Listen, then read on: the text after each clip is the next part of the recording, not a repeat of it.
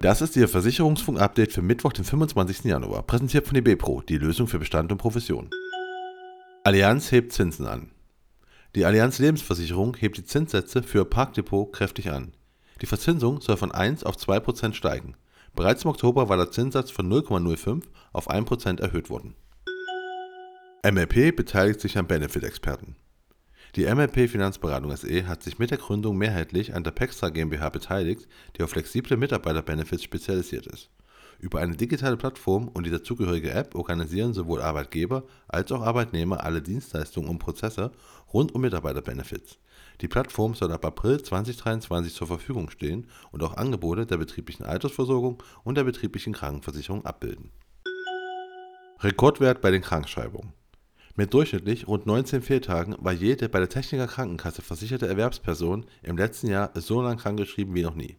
Zum Vergleich: Im Jahr 2021 betrug der Durchschnittswert 14,53 Fehltage, 2020 15,15 und 2019 15,4 Fehltage.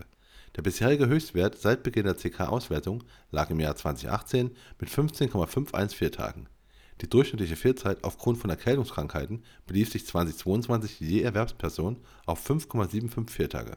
Zum Vergleich: 2021 waren es nur 1,83.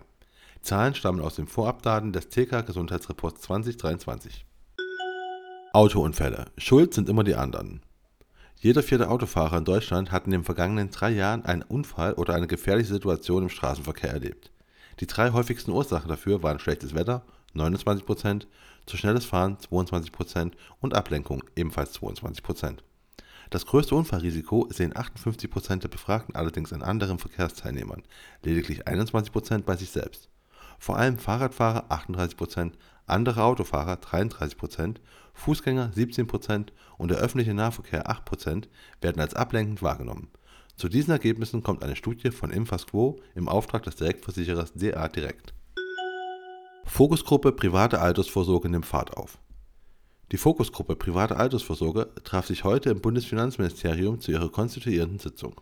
Ihre Aufgabe: In fünf weiteren Sitzungen sollen Reformvorschläge geprüft werden, zum Beispiel für bestehende Riester-Renten.